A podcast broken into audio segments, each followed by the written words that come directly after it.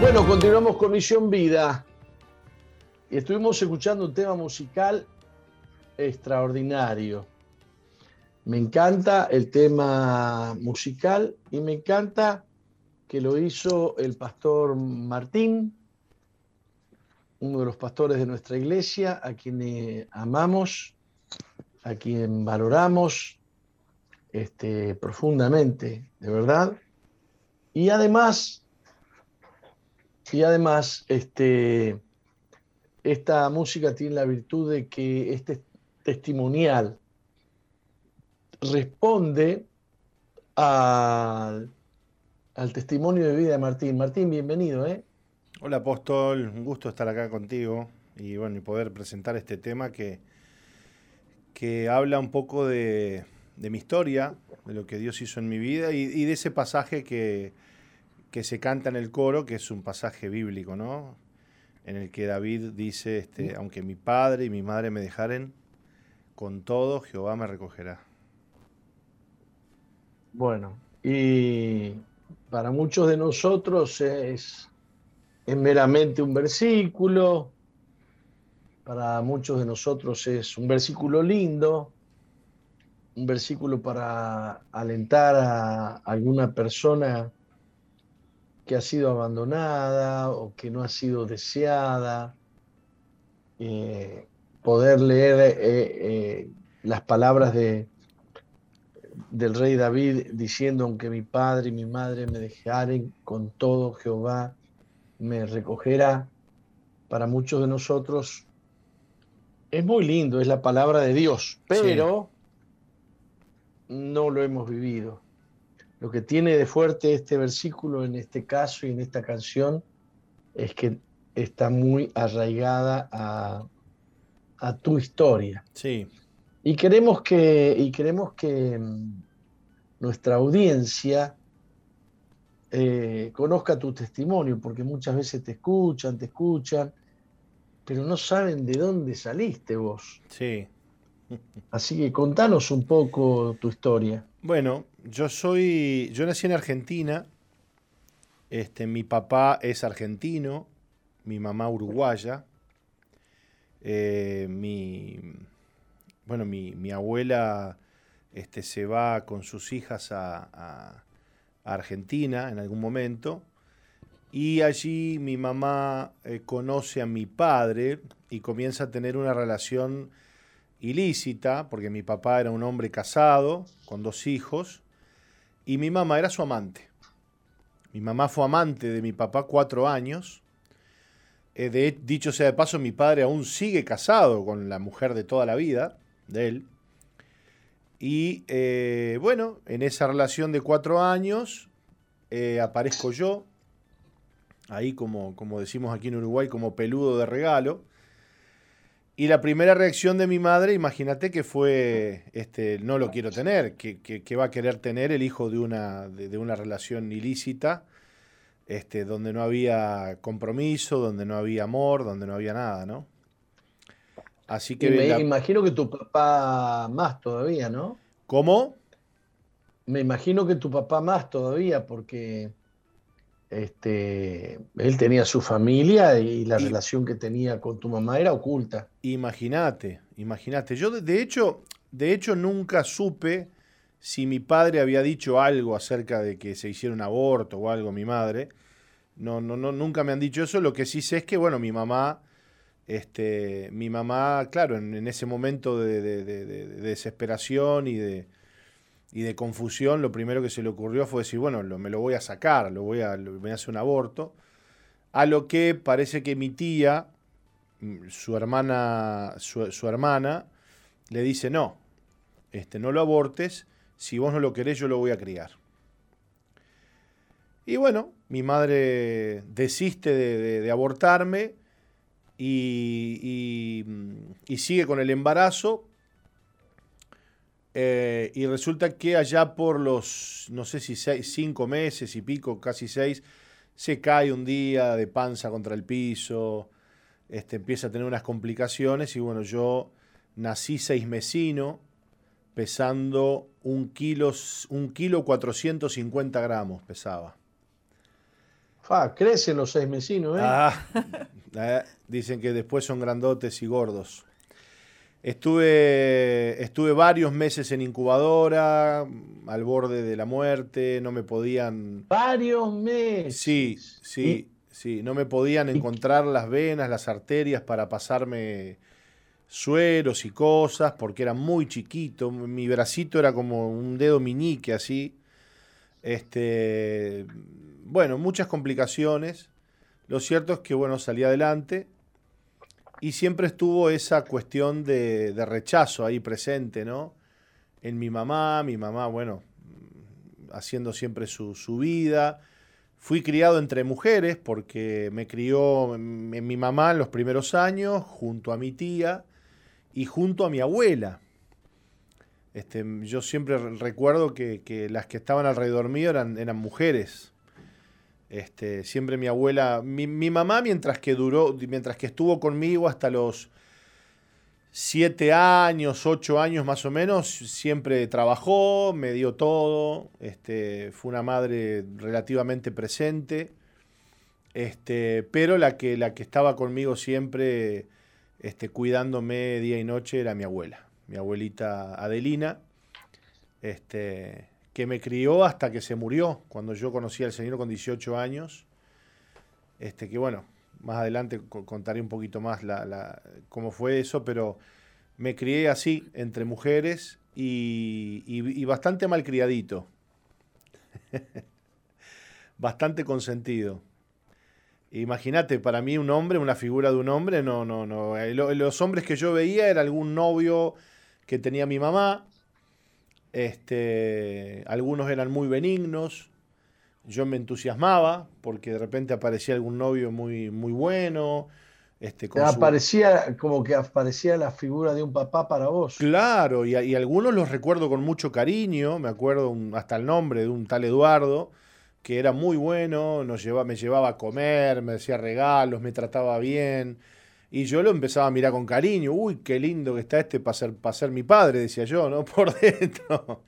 Este, y un día me acuerdo que estaba tirado en el piso. Yo siempre me gustaba jugar en el piso, con autitos, con cosas.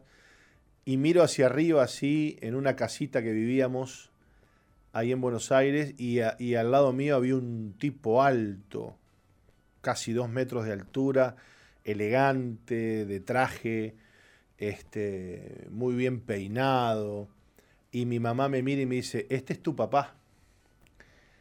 Y yo miré hacia arriba así, lo vi, este, y tenía una caja en la mano, era un regalo que me traía, tomá, me dice, te traje un regalo, no sé qué. Y yo seguí jugando ahí, ni me paré, ni me paré para darle un beso, nada a mi padre. Este, seguí jugando, a los 15 minutos se fue.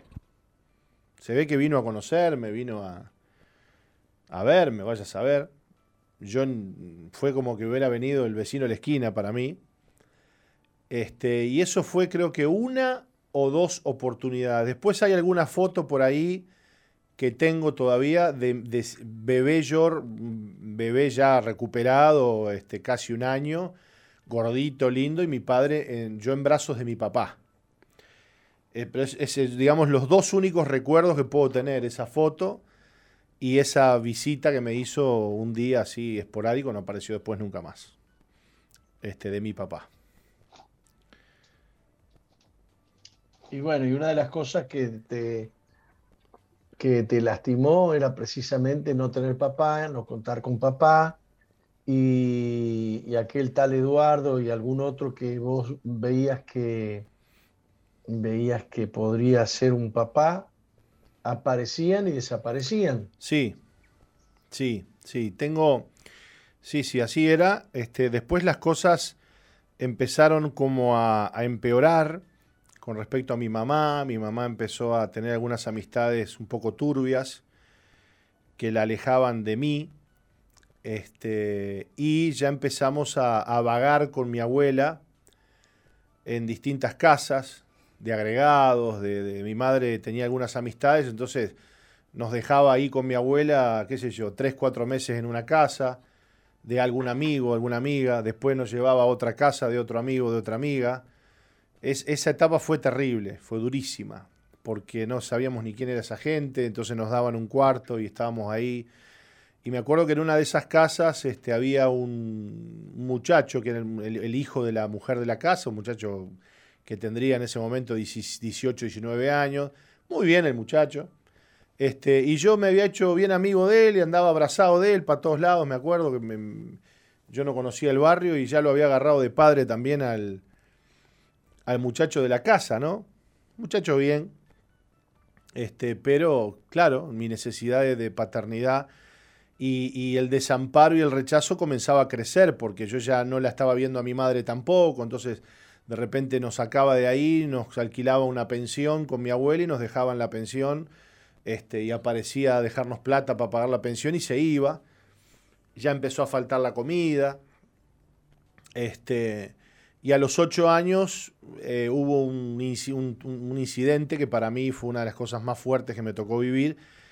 Parece que mi madre consigue en un colegio en Argentina, se llama el Instituto Fight, que es un colegio católico alemán, católico inglés, eh, consigue una beca, no sé cómo, para internarme ahí este, a partir del lunes al viernes. Era un colegio enorme, con un patio, una, estructura de, edilicia enorme, con dormitorios, con, con, esas estructuras con patio, un patio central y que después todas las había habitaciones en todos los y, aulas en, digamos en los pasillos de adentro del, edificio este, un, edificio muy grande y un predio muy grande. Este, Imagínate que yo con ocho años, este, después de, estar, de ser bastante malcriadito este, consentido por mi abuela, mi tía y mi madre, me cambia la realidad completamente porque me dejan ahí, me llevan ahí, me dejan el lunes y me van a buscar el viernes. Así que la, la primera semana para mí fue devastadora, porque yo estaba totalmente solo, no conocía a nadie, no sabía dónde, dónde era ese lugar. Nada, nada, nada, nada, no había explicaciones. Ahí ya no solamente no tenías papá, ahí ya no tenía familia. No, ahí ya no tenía familia, ya no tenía familia, era, era terrible. Y además, esa beca que había conseguido mi madre, evidentemente generaba una, como una especie de, trato diferencial, pero para abajo, no para arriba, porque yo formaba parte de, los pobres que teníamos una beca ahí. Sí. Sí, de los que no pagaban. Claro, de los que no pagaban. Estaban los que pagaban y estaban los que no podían pagar. Claro, los que pagaban tenían un trato este, espectacular, con dormitorios con, con ciertas comodidades, y nosotros los que no pagábamos, y que además los que no pagábamos coincidía que éramos una especie de, de infantos juveniles, de, niños muy problemáticos. Este, entonces yo estaba en un cuarto con cada uno que, que no te haces una idea. Yo dentro de todo era un niño muy, muy mantequita, muy, muy sanito, yo qué sé, nunca, hasta ese momento nunca había vivido cosas muy duras, siempre en el entorno de mi madre, mi tía y mi, y mi abuela y ahora me tenía que enfrentar a un montón de realidades que yo desconocía. Entonces pasaban cosas como, por ejemplo, este, llegaba la hora de dormir y había un encargado que dormía en el dormitorio con nosotros. Este, entonces, buenas noches, muchachos, qué sé yo qué cuánto, apagaba la luz y alguno hacía algún ruido, algún grito y prendía la luz este otro decía, bueno, la próxima, este, todos se, levantan a hacer, este, hacer cuclillas, hacer este, sentadillas apaga la luz y otra vez el mismo vivo, el ruido. Arriba levantarse y nos tenía dos horas sin parar, él se acostaba en una cama y empezaba uno, dos, uno, dos, y nos tenía de dos a tres horas haciendo miles de cuclillas, no cien, doscientas, miles. Bajabas el cuerpo hasta abajo, levanté, paraba al otro día cuando había que levantarse y bajar las escaleras para ir a las aulas que estaban abajo de los dormitorios, me acuerdo que me temblaban las piernas, que no podía ni bajar las escaleras de tantas cuclillas que habíamos hecho la, noche anterior, ¿no? Y eso era casi todos los días, casi todos los días. Este, después uno empezó a cambiar el castigo y, entonces decía, bueno, destiendan la cama. tiéndanla, pónganse el uniforme, sáquense el uniforme. Así nos tenía hasta las 3 de la mañana, sacando el uniforme, poniendo el uniforme, tendiendo la cama, este, este, descendiendo la cama. Era terrible, era terrible. Este, y yo con ocho años. Y bueno, un día me avivé y dije, no me levanto nada. Y me quedé tapado hasta la cabeza y no me levanté. Y ese día aprendí la maña de que, de que me podía no levantar. Que podías no este, levantarte. Y no, no, no, no porque era, era terrible, era terrible. Bueno, y a eso se le sumaba toda la soledad, la tristeza, el desamparo. Me acuerdo una vez me vino un dolor de oídos muy fuerte, me, agarré otitis y este y, no, y no había quien te atienda, no, no había un médico ahí, no había un doctor que te atendiera, te mandaban a acostar al cuarto y me acuerdo estar solo en el cuarto, pleno invierno, solo, en un cuarto enorme donde dormíamos unos 40 niños, este, estar solo ahí. En vez de haber ido a la clase, me, mandaron a acostar con dolor de oídos, este, sin, sin unas gotitas, sin, alguien que te diga, che, precisas algo. Por allá apareció el cura, el cura que era el, el responsable espiritual de alguna manera del lugar, vino, se sentó conmigo en la cama ahí, me habló muy bien. Este, esa fue la única experiencia de alguien que, que, se sentara conmigo 10 minutos a, a, preguntarme cómo estaba. Este, en todo ese, ese, ese año tan, tan duro, tan difícil. O sea que ya, ya el abandono estaba, digamos, por, digamos, casi consumado ¿no? por parte de, mi mamá. A esa altura. Qué fuerte. Mm. Eh, vos, me has contado a mí de algunos eh, eventos en, en el que llorabas y te preguntabas por qué y por qué y por qué. ¿Podés comentar un poquito de eso? Sí, bueno, después este, mi mamá ya no pudiéndonos o no queriéndonos más ya tener ahí en Buenos Aires con ella, este, nos trae a mi abuela y a mí aquí a Montevideo con ocho años, nueve años, a vivir en la casa de mi tía, la que le dijo yo lo crío a Martín. Mi tía estaba casada, nunca tuvo hijos ella, este, casada con, con un militar, este, que a, quien, a quien no le gustó mucho la idea de, de recibirnos en su casa, porque le vinimos a cambiar la, vida al tipo, ¿no? Pobre. ¿Qué culpa tenía él? Y mi tía, por un compromiso moral y por amor hacia mí y hacia su madre, nos recibió en su casa. Primero a mí, primero a mí. Este, y bueno, mi mamá nos deja acá, este, se va de vuelta a Buenos Aires, a los días vuelve otra vez con sus cosas, como huyendo de toda esa vida que ella tenía. Este, recuerdo verla a mi mamá sentada al lado mío en la cama y llorando por los bolsos que tenía, por las cosas que tenía. Decía, no tengo nada, no me quedó nada. Y yo al lado de ella en la cama sentado, pensando, ¿y yo, y yo, y yo, qué soy? ¿No? Este, mi madre mm. llorando por lo poquito que tenía y tenía a su hijo al lado, ¿no? Y, bueno, estuvo unos días, no aguantó la crisis, no aguantó el, verse fracasada, yo qué sé, no aguantó el, extrañaría el estilo también de vida que ella tenía. Y me dijo, bueno, mira, en 20, voy a arreglar unas cosas y en 20 días vuelvo. Lo cierto es que los 20 días este, se hicieron se hicieron 10 años. Y, 10 años. Sí, 10 años. Y eso fueron los 20 días o un mes más largos y más duros de mi vida, porque yo esperaba todos los días que volviera mi madre a cumplir con la promesa que me había hecho, ¿no?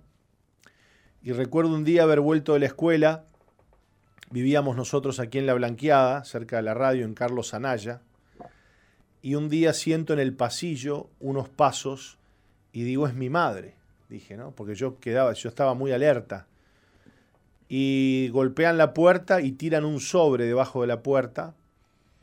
Eh, yo abro el sobre, ya la curiosidad me, me, llevaba, digo, esto, a ver qué es esto, y leo en el sobre la letra de mi mamá.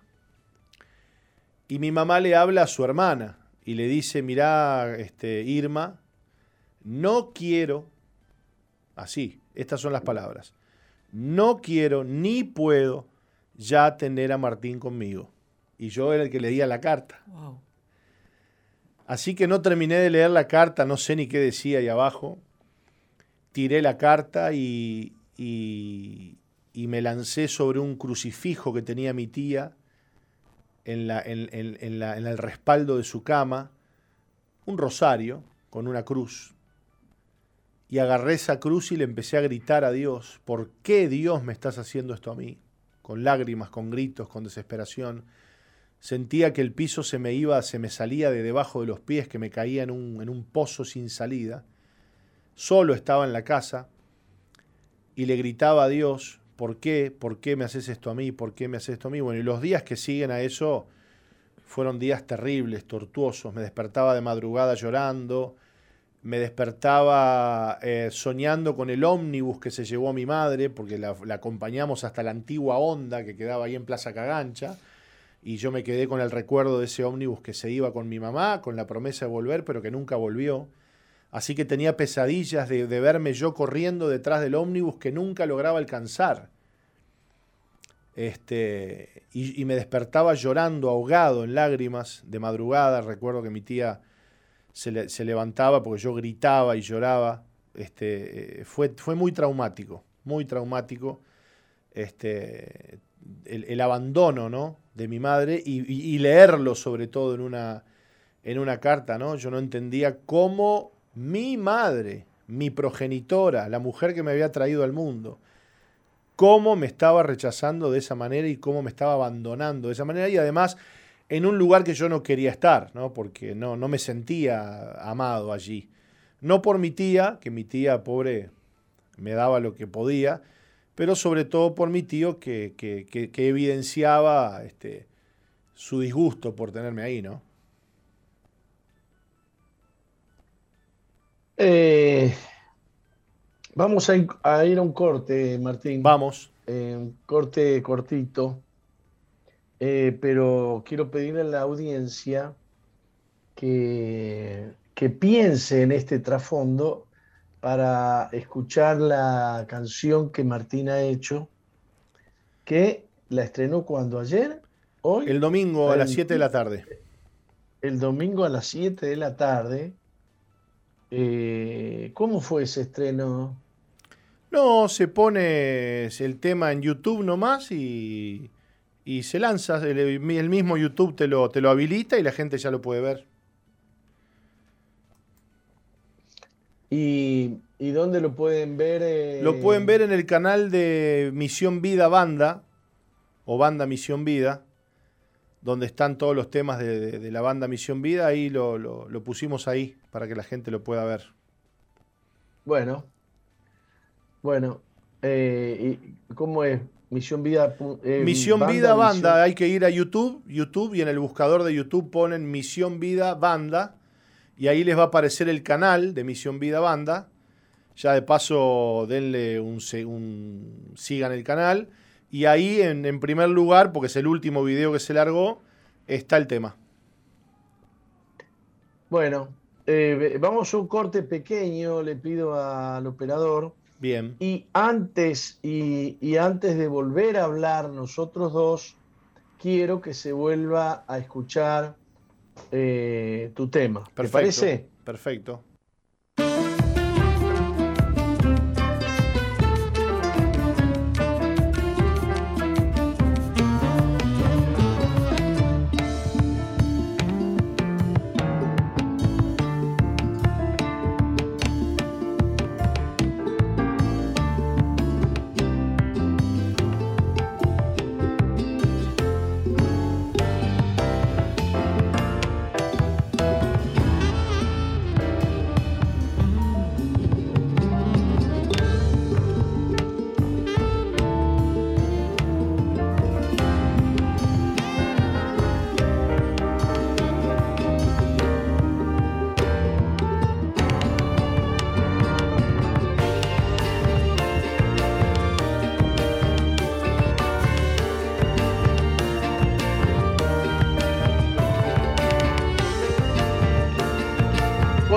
Continuamos con Misión Vida.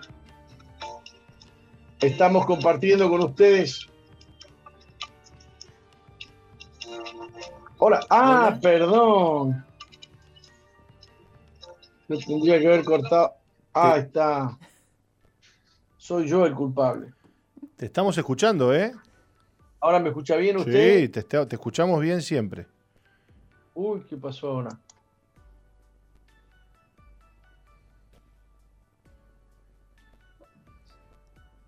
Muy bien. Eh, yo estaba escuchando la, la, música desde mi computadora aparte, pero ya estamos. Ya estamos. Ah, los auriculares, además los auriculares. bueno, estamos compartiendo con el pastor mm, Martín. Qué testimonio más conmovedor, ¿no? Este, Martín, qué, qué diferencia extraordinaria entre lo que fuiste y lo que sos. Todavía no nos has contado la peor parte de tu vida. Este, no. Vamos a tener que acelerar un poquito el asunto, ¿no? Sí, sí. Pero antes de, antes de, de, contar, de contarnos la peor parte de tu vida, y después viene la mejor, ¿no? Sí, señor. Eh, quiero anunciarle a nuestra audiencia que a partir de mañana, 6 de abril, pueden disponer en nuestra plataforma eh, jorgemarquez.uy, o sea, nuestra página web, jorgemarquez.uy, pueden disfrutar gratuitamente de la lectura del libro Gobierno Mundial y Fin del Mundo. Ah, qué bueno. Este, ¿No sabías? Había visto una publicación, pero no sabía que era para leer el libro de forma gratuita. Es para leer el libro de forma gratuita. Qué bueno. Este, y se lanza esto a partir de mañana a través de jorgemarquez.uy. Este libro tiene la virtud de haber sido escrito en el 2012, cuando todavía no se estaban viviendo en intensidad los hechos históricos que estamos viviendo con la pandemia y todo esto. Y parece que fuese un libro escrito este año o el año pasado. Sí. Eh, y digamos, el, tema eh, tiene que ver justamente, como dice la tapa del libro, el entramado oculto detrás del próximo gobierno mundial y su conexión con la destrucción del planeta, su conexión con el fin del mundo. ¿Mm? Este, recomiendo su lectura, vaya este, con las disculpas del caso, ¿no? Pero, pero creo yo que es un libro que tiene que ser leído por los cristianos. Tenemos que estar advertidos. Eh, estamos pensando en hacer una nueva edición ampliada, ¿no? Ah, qué bueno. edición ampliada. Esperemos que esto nos dé que nos dé el tiempo. Pero es una advertencia, este, es una advertencia fuerte todo lo que está pasando, ¿no? Este, bueno, habíamos dejado por dónde tu historia. Habíamos dejado por cuando, bueno, mi madre me escribe, le escribe la carta a mi tía y bueno, me termina de, de dejar, digamos. Y le aclaramos a la audiencia que nos está escuchando que eh, la historia de Martín se corresponde con esta canción que han escuchado que se titula ¿cómo? Eh, Dios de Amor. Dios de Amor. Bueno, nos habías hablado de la conmovedora situación, eh, tus reclamos a Dios y a los gritos. Sí. ¿Por qué Dios me haces esto? ¿Por qué a mí me tiene que pasar esto, no? Sí, sí. ¿Alguna otra anécdota que tenga que ver con, con, ese, con ese colegio? ¿Alguna vez te escapaste? ah, sí, sí, sí. Me acuerdo una vez que este, con unos amigos del colegio de aquel, el Instituto Fight en Argentina, este, decidimos escaparnos del colegio y éramos como cuatro o cinco y el colegio estaba lejísimo allá en las no sé ni hasta el día de hoy ni dónde está tendría que agarrar un mapa y buscar porque, porque quedaba no menos de tres horas este, de, lo que era el, Buenos Aires digamos capital no eh, y decidimos decidimos este, salir con esos compañeros y escaparnos no sabíamos ni a dónde íbamos alguno alguno ahí tenía un plan no nos vamos nos vamos ahí a la parada de y de ahí nos vamos al tren y en el tren nos vamos a no sé dónde y ya teníamos todo armado. Ocho años tenía yo, ¿no? Wow. Ajá. Y, bueno, salimos del colegio por la parte de atrás. El colegio tenía unos, unos campos muy grandes, tenía unas canchas enormes con tejido. No sé ni por dónde salimos, un tejido roto. Y arrancamos a correr para no sé dónde tampoco, porque yo sé que lo seguía estos dos o tres que estaban ahí conmigo este, porque era enorme aquello y empezamos a, correr por unos pajonales, por unos, unos bosques que había y salimos allá una ruta ahí no sé dónde y parece que nos descubrieron y nos agarraron, alguien nos, nos, delató, no sé ni cómo fue, ya no me acuerdo mucho, pero bueno, lo cierto es que terminamos los cuatro arrodillados, tipo delincuentes, contra la pared de uno de los pasillos de ahí del colegio con, dos o tres de los encargados que había ahí, bueno, aquello fue un desbande, un despiole, que imagínate el lío que se armó, y quién hizo el plan, y quién, de quién fue la idea. Y yo chiquito ahí contra la pared temblaba como vara verde, ¿para qué habré seguido a estos otros locos que eran más grandes que yo? Así que una escena terrible. Bueno, pero después nos contaste que volviste a a Uruguay. Bueno, después de... ¿Te dejó? ¿Después de eso fue? Claro, después de eso, sí, con nueve años, ya mi madre, después de, sacarme del colegio este, y andar deambulando Ahí de cuando escribió la carta. Claro, después de andar deambulando de pensión en pensión, me trae a Buenos Aires, me deja aquí con mi tía y aquí es donde promete volver a buscarme y que nunca vuelve y me escribe la carta. Y no, vuelve, y no vuelven 10 años. Y no vuelven 10 años, no vuelven 10 años. Y bueno, y ahí comienza la, la, tortura más grande de mi vida, porque, eh, claro, yo, yo dentro de todo, dentro de todo, hasta los seis años, siete años, fui un niño muy, como dije, muy consentido, muy mimado. Este, tenía, era hijo único. Muy cuidado. Muy cuidado también.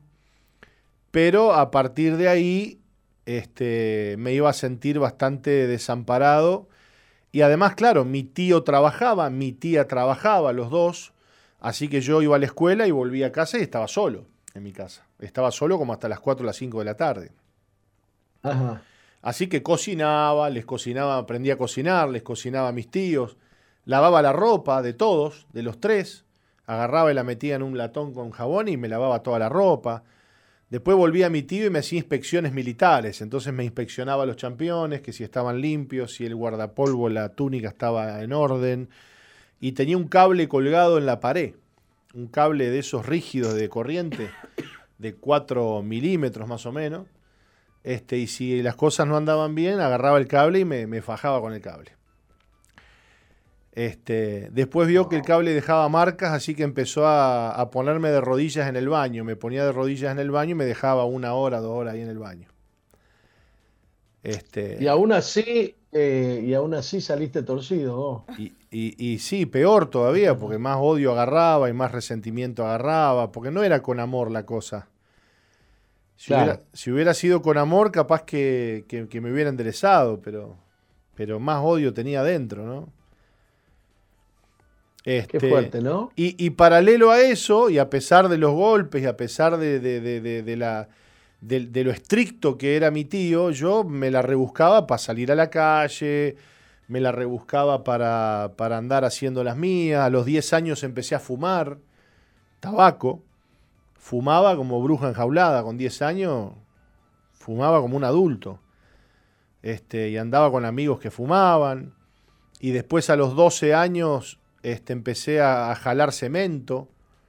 Ponía el cemento este de contacto que pega zapatos este, en una bolsa y aspiraba la bolsa. No le des la idea, vos. No, pues ya es viejo y conocido el, tema del cemento. Y, y, a los 12 años arranqué con la marihuana también. Y ya de ahí me perdí. Me perdí. Y mi tío y mi tía no, ni se enteraban. Yo les mentía muy bien. Qué fuerte, ¿no? Tras que ellos estaban muy ocupados con sus cosas, ¿no? Muy turbados, muy, muy ocupados con sus cosas. Yo andaba en la calle haciendo cualquier cosa, ¿no? Este, y, esta, eh, y eso fue creciendo hasta. ¿Robabas, te alcoholizabas? Sí, sí, sí, todo, todo, todo, todo. Andaba robando radios de auto, este, tomaba. Y, y bueno, paralelo a eso, iba, al liceo. En el liceo hasta tercer año la llevé bien. Ya cuarto se me complicó, porque era más, más difícil y además yo estaba en otra ya. Así que ya cuarto no lo hice, me puse a trabajar y bueno, y usaba la plata de trabajar para, para mis cosas y, y, bueno, una vida muy solitaria, ¿no? Sin sentido, sin, sin esperanza, hasta que un día este, escuché la palabra de Dios y, y bueno, ahí cambió mi vida por completo, ¿no? Bien. Un día escuchaste la palabra de Dios en la radio y ahora sos gerente de la radio. Sí, sí, sí. Un día llegué a mi casa, este, llega un punto en que la droga ya te pudre, te cansa. El pecado te cansa. Eso, que te, eso que te dio placer un día, hoy te das cuenta que te está destruyendo, que te está matando, ¿no? Así que yo llegaba de madrugada angustiado, de bajón, deprimido. Este, y un día eh, digo, ¿qué Después de haberte drogado. Sí, sí, sí, después de haberme drogado todo el día. Yo salía a las 8 de la mañana a la calle y me drogaba todo el día. Todo el día. Hasta la 1, las 2 de la mañana. Todo el día. Y, me acuerdo que dormía en un altillito que, tiene, que todavía tiene la casa o de sea mi tía. Que, eh, o, sea que... Mm, lo que había sido una especie de socorro para vos, es decir, la droga, sí. se convirtió en una, en una cárcel, ¿no? Sí, sí, en una cárcel. Lo que había sido una especie de consuelo, sí. ahora era un motivo de, angustia, de desesperación, ¿no? Sin duda, tal cual. Yo empecé con la marihuana y me reía y me divertía y qué lindo, qué lindo y cosas para acá y bromas para el otro lado y jiji juju y, y después ya con, con 17 años ya, ya estaba harto. Harto de la droga, harto de la, de la calle, harto de las amistades que tenía, harto de la vida que llevaba, del bajón que tenía encima, la depresión que tenía encima, crónica. Este, y, y bueno, y un día llegué a mi casa este, a las 2 de la mañana y dije, ¿qué hago? Y bueno, a ver, me puse los auriculares, tenía unos auriculares con una radio, un Goldman que tenía, este, que tenía este, radio y empecé a, buscar, a buscar, a buscar y en un momento escucho. Er, eras vos predicando, apóstol. Jesús te ama, Jesús puede cambiar tu vida. Y se escuchaban aplausos atrás, ¿no? De la prédica. Era una prédica en CX14 el espectador. Y, o sea que había un micrófono dirigido a la audiencia. No. ah, sí, bueno. Sí, sí, como siempre, como ahora. Como ahora, ahora todavía hay eso. Dos hay por falta de uno. Ah, bueno, sigamos. Este, y. Mm, y sabes que esa noche me dormí llorando y acariciándome. El brazo así me vino como una especie de... De ternura por vos. Sí, de ternura por mí. De, como diciendo, me estoy matando, me estoy destruyendo. Y lloré y lloré y me dormí llorando. Me dormí llorando, pero me dormí llorando, pero, pero con esperanza. No sé si me explico. Este... Eh, sí, Te, dormiste con paz. Habías escuchado palabra de Dios. Sí, escuché palabra de Dios, fue como que me entró algo adentro, así, como una luz. Me penetró el corazón eso y, y dije, quiero más. Quiero, quiero, quiero esta droga, dije. Así que al otro día volví drogado de vuelta, pero ya deseoso de que llegara la noche y poder escuchar la radio. Y cuando me envicié con eso, ya no paré, me llevaba el Wallman de día a la calle y buscaba en la radio y ahí encontraba, me acuerdo que encontraba en, no sé qué programa teníamos ah, de, día, al mediodía, a la una, no sé si en, Radio Cristal o dónde. Este, y también, y empecé a seguir a la iglesia, a seguir tus prédicas, a seguir a, a los que conducían el programa, a los programas. De día, de día, vivía enchufado con, con la radio. Y empecé a orar, y empecé a orar, este, y empecé a leer la Biblia, y empecé a tener fe, y empecé a sentirme más fuerte. Y un día este, escuché sobre el ayuno y empecé a hacer ayuno. Este, hice, hacía dos días de ayuno. Los días que ayunaba no me drogaba. Este, sí, me quedaba en la casa ahí Así que me, iba a la azotea, me sentaba a orar, volvía y, cada vez me fui sintiendo más fuerte, más fuerte, más fuerte. Este, hasta que un 2 de febrero dije, hoy voy a ir a la iglesia. Anoté la dirección, 8 de octubre 2335. Salí caminando, yo vivía en Jaime Civils, eran unas 7 cuadras, capaz, 8 cuadras como mucho. Me fui despacito por 8 de octubre y llegué a enfrente al túnel al ex cine Liberty, avenida 8 de octubre 2335.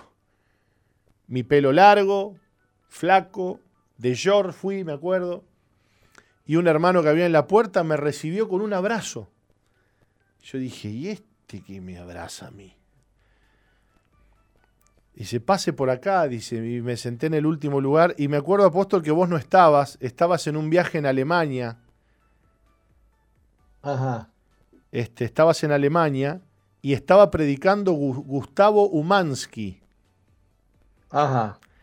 Y Gustavo Umansky estaba contando su testimonio de cómo Dios lo sacó de la droga. Y yo sentado ahí escuchándolo, se me caían unos lagrimones que no los podía controlar. ¡Qué fuerte! Porque, el, porque el tipo estaba hablando de, cómo Dios lo libró de la cocaína, de la droga, y yo decía, ¿y este? Esto Y mirá las vueltas que Dios tiene, porque yo a, Gustavo Maschi lo conocí en Buenos Aires. Sí.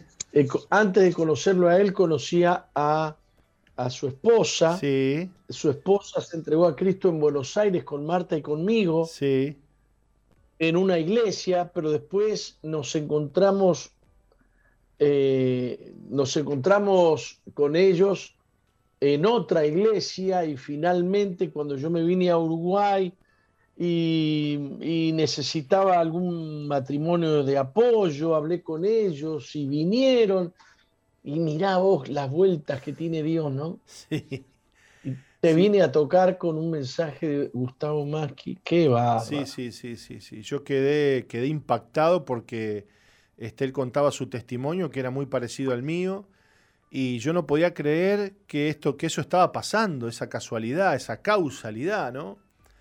Así que él dijo, bueno, los que quieran entregarle su vida a Cristo, vengan aquí adelante, y yo salté como un resorte y pasé adelante y bueno, le di mi vida a Cristo y, y desde ahí en adelante todo ha, ha sido bendición, ¿no? Este, y el, uno de los milagros más lindos fue que este, pude perdonar a mi mamá en un ayuno, me acuerdo que estábamos de siete días la iglesia, perdoné a mi madre y me acuerdo que el 2 de febrero siguiente, o sea, yo estaba cumpliendo... No está, eh, estabas resentido, ¿no? Sí, yo estaba resentido pero engañado. Yo decía, yo no estoy resentido, yo no tengo odio con mi madre. Claro. Este, eh, la mayoría de los que tienen odio dicen yo no tengo odio. Claro. Bueno, yo tengo era un dolor. Claro. Eh, tengo un dolor, tengo una herida y no se dan cuenta que es odio. Sin duda, sin eh. duda. o te dicen no tengo odio, tengo resentimiento. Claro, el, claro. el resentimiento es, Sí. Primo hermano del odio. Primo hermano del odio. Sí, Este, es otro pecado como el odio. sin duda. Este, y siempre andan juntos los primos. Exacto, exacto. Siempre andan Bueno, lo juntos. cierto, eh, lo cierto es que te cambió la vida. Dios te dio esposa, Dios te llamó al servicio en la causa de Cristo. Dios te dio cuatro hijos que yo los admiro. No sé si te habrás dado cuenta cómo yo amo a tus hijos. Sí, claro. Claro que sí. Este, porque me conmuevo cada vez que veo la misericordia de Dios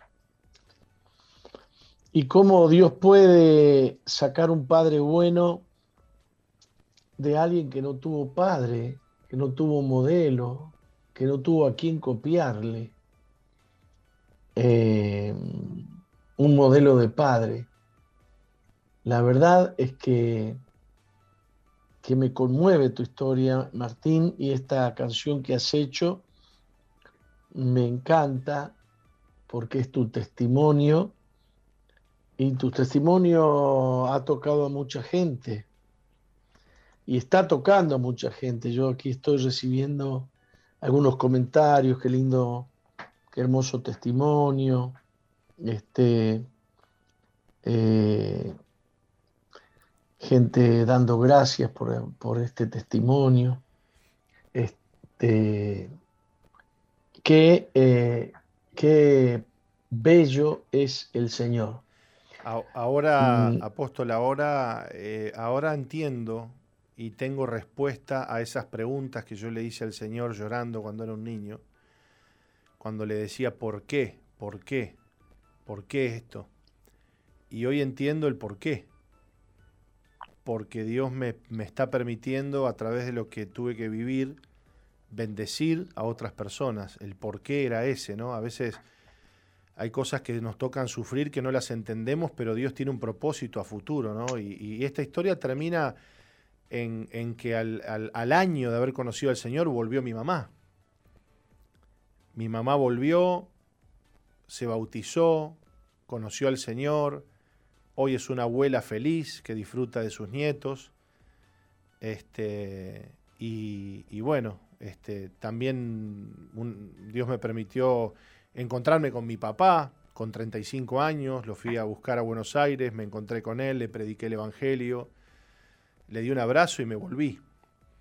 Este, y, es, una, es una bendición, ¿no? toda la gloria para, para Dios, realmente, porque Él es el que tenía escrita esta historia, ¿no? Qué lindo. Yo, yo creo que vos tendrías que escribir un libro con tu historia. A mí, ¿qué querés que te diga? Me, me, me conmueve, me conmueve un montón. Este, porque no es que cesaron las luchas. Sucede que comenzaste a luchar, pero ahora este, de la mano de Jesús. Sí, y que ahora te acompaña la fe y te acompaña la esperanza y te acompaña la, la victoria, sí, porque la Biblia dice que Dios nos ha hecho a nosotros más que vencedores eh, por medio de aquel que nos amó.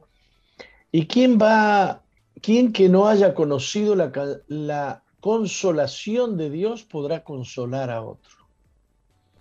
La pura verdad es que Dios nos hace pasar por situaciones de tanto conflicto que nos terminan sensibilizando ah, para con aquellos que pasan por situaciones similares a las nuestras, ¿no? sí, tal cual.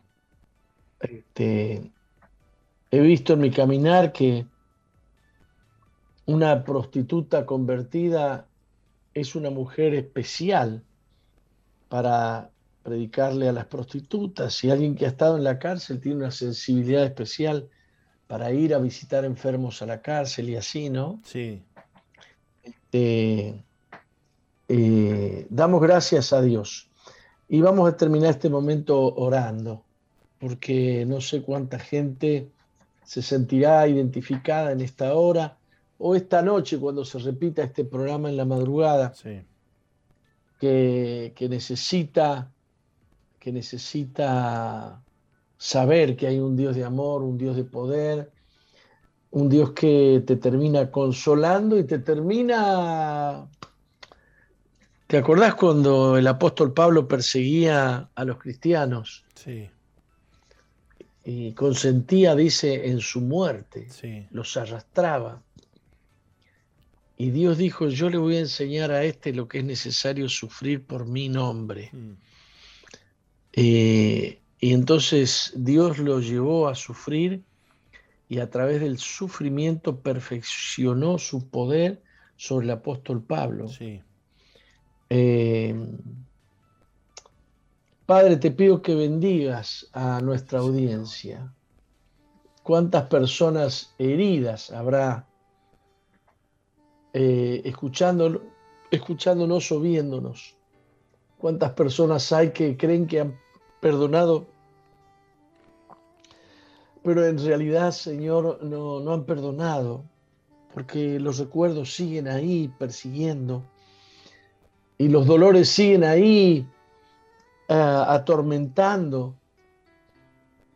y, y, seguimos escondiéndonos detrás de estas circunstancias que han, eh, que han causado dolor en nuestro inconsciente en nuestro subconsciente. Señor, desatamos a los que están atados en tu nombre Sí, y pedimos que tú te glorifiques. Te lo pedimos en el nombre de Jesús. Libera a los cautivos, como lo hiciste con Martín. Libera Sí, a aquellos que están atados a alguna manera de adicción, de alcohol, de droga, de sexo, alguna adicción deportiva, alguna adicción que lo aleja de ti, Señor. Te lo pido en el nombre glorioso de Jesús. Amén. Amén. Amén. Bueno, Martín, vamos a un pequeñísimo corte y te dejo a vos con el testimonio de hoy. Bueno, No cambies, ya volvemos con Misión Vida.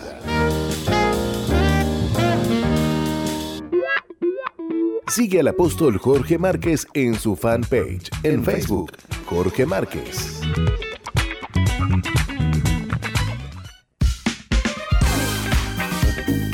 Misión Vida, ahora más 2.0. Interactúa con nosotros en la red, en Facebook, Misión Vida 2.0 o ingresa en nuestro website www.misionvida.org. Ahora, más 2.0.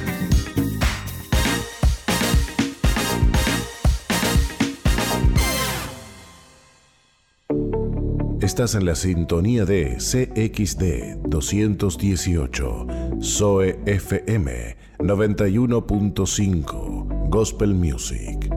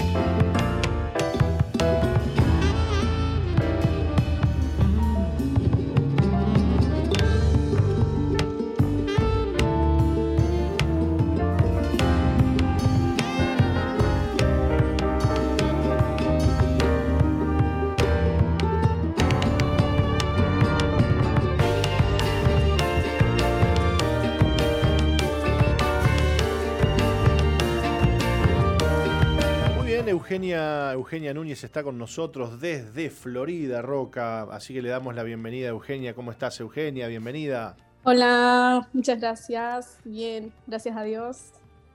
Bueno, qué lindo recibirte, Eugenia, por aquí, por la radio, por el programa Misión Vida y que nos puedas contar hoy tu historia y tu testimonio. Le vamos a pedir a Roca que nos lea un extracto de tu testimonio y ya conversamos. Eh, Bien. Eugenia sufrió la, la ausencia de su papá, Pastor Martín, y la pérdida de su mamá. Así que continuamos en este hilo de testimonios. Nació y se crió en Bella Unión junto a, a padres y hermanos. Su papá fue un padre ausente. Su madre falleció cuando tenía apenas 11 años. Sus tíos que vivían en Florida fueron a buscarla a ella y a sus hermanos porque su padre no podía cuidar de ellos. Comenzaron a estudiar y al poco tiempo su padre conoció a una mujer y se van a vivir juntos. Tiempo después regresan a Bella Unión a empezar de cero.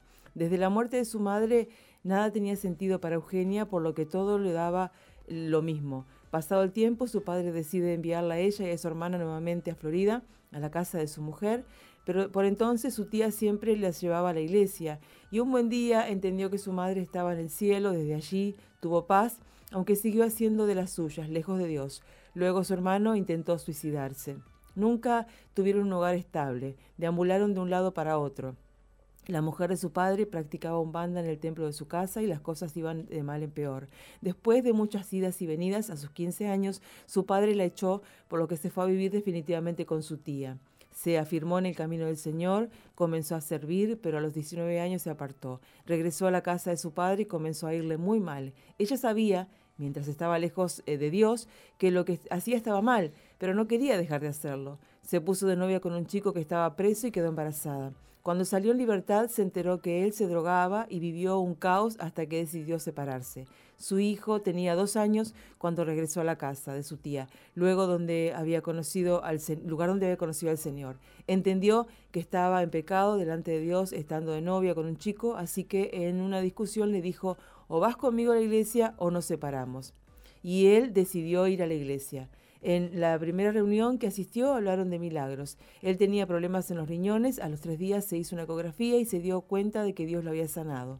Diez días después fueron, justos, fueron juntos a un encuentro y sus vidas cambiaron para siempre. Hace un mes se casaron. Hoy Eugenia está sirviendo a Dios a cargo de un grupo amigo y está feliz y agradecida al Señor. Bueno, Jimena, Eugenia. Eugenia. Eugenia. eh, ya te estamos cambiando el nombre, ¿viste?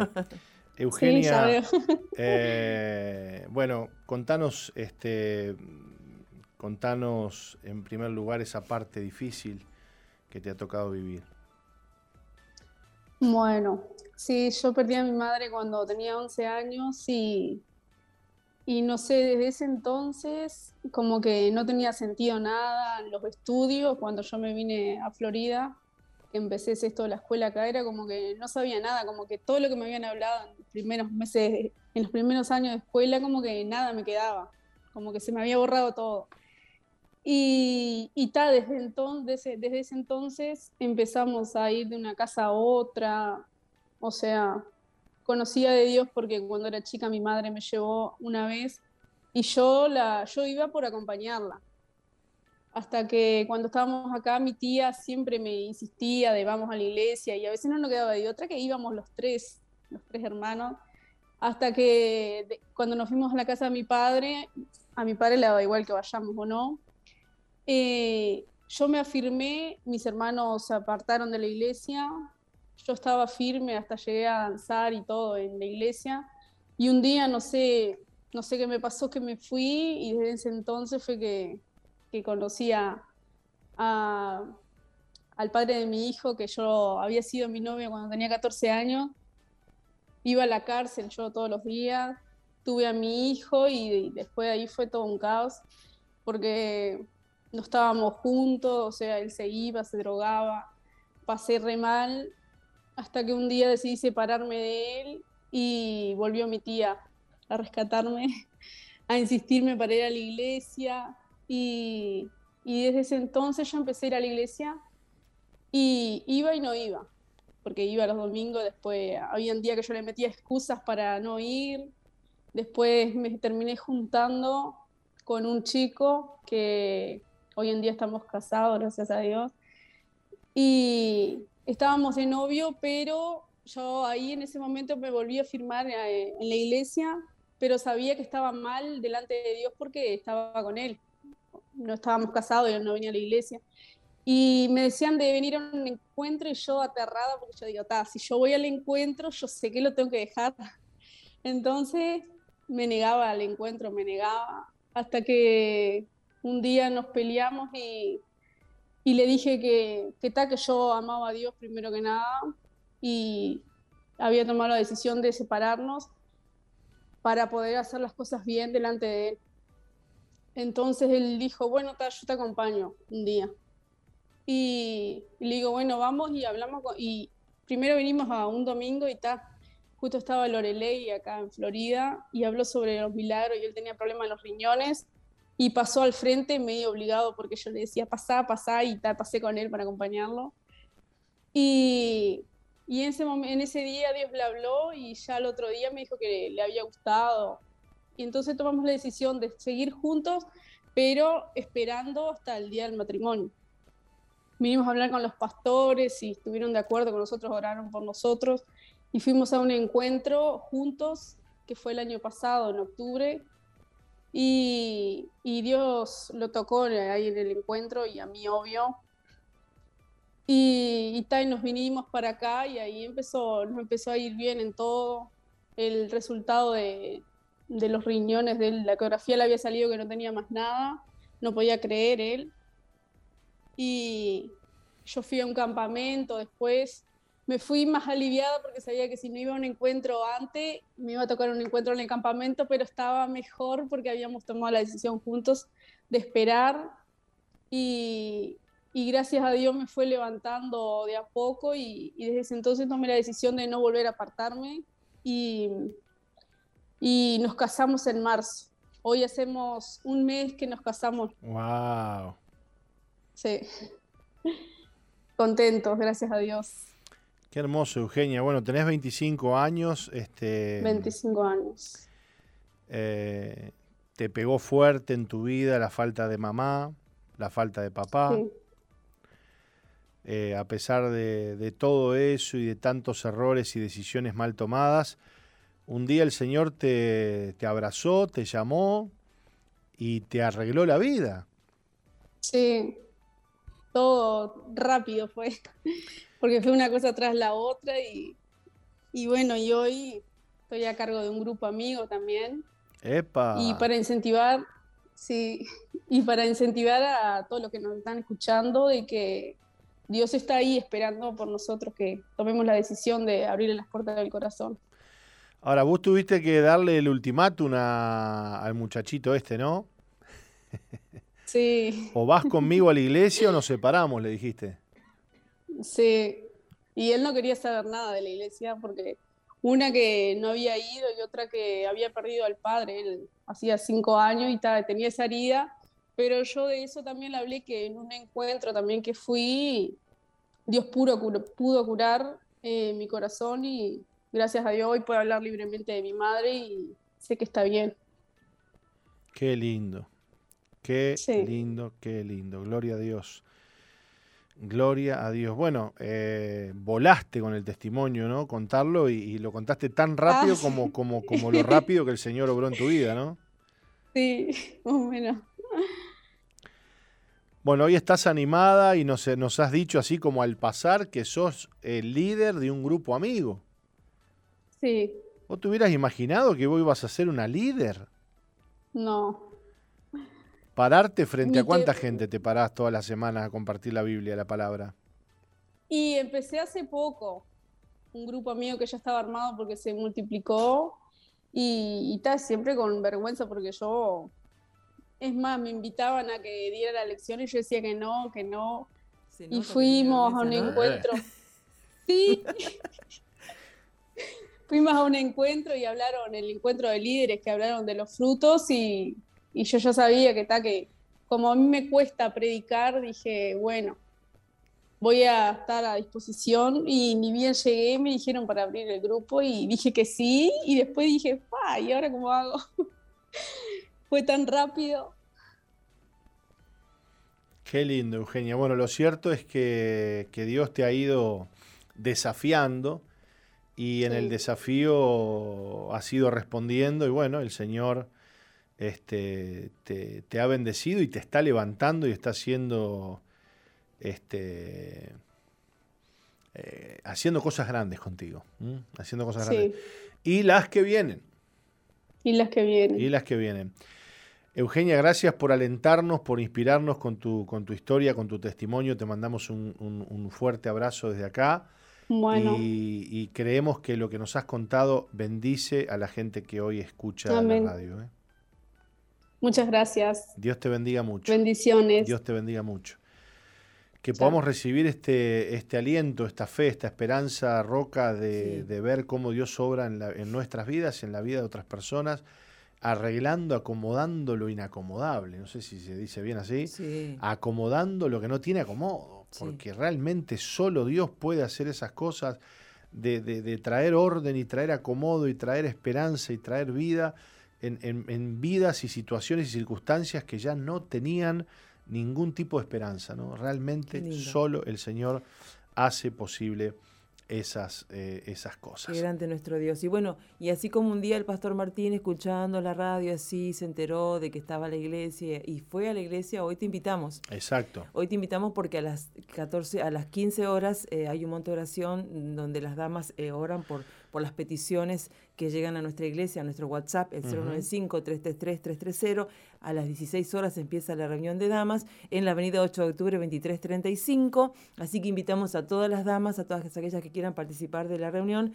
Quedan mm, cordialmente invitadas y bueno, y a la noche, a la noche tienen la reunión de líderes la reunión de los líderes que están a cargo de los hogares de los grupos amigos. Así que esta noche a todos los líderes de la iglesia les invitamos a que puedan asistir a la iglesia y bueno, y también compartir este, una charla y una enseñanza para luego poder este, predicarla ¿no? en los grupos amigos. Así que A quedan no todos faltar. invitados a nuestra iglesia, Misión Vida para las Naciones, y a volver a escuchar este programa a partir de las 11 de la mañana, mañana, eh, mañana miércoles, yo no sé ni qué. Mañana miércoles. Mañana, Mañana miércoles. miércoles. Bueno, que Dios les bendiga mucho. Hasta mañana. 嗯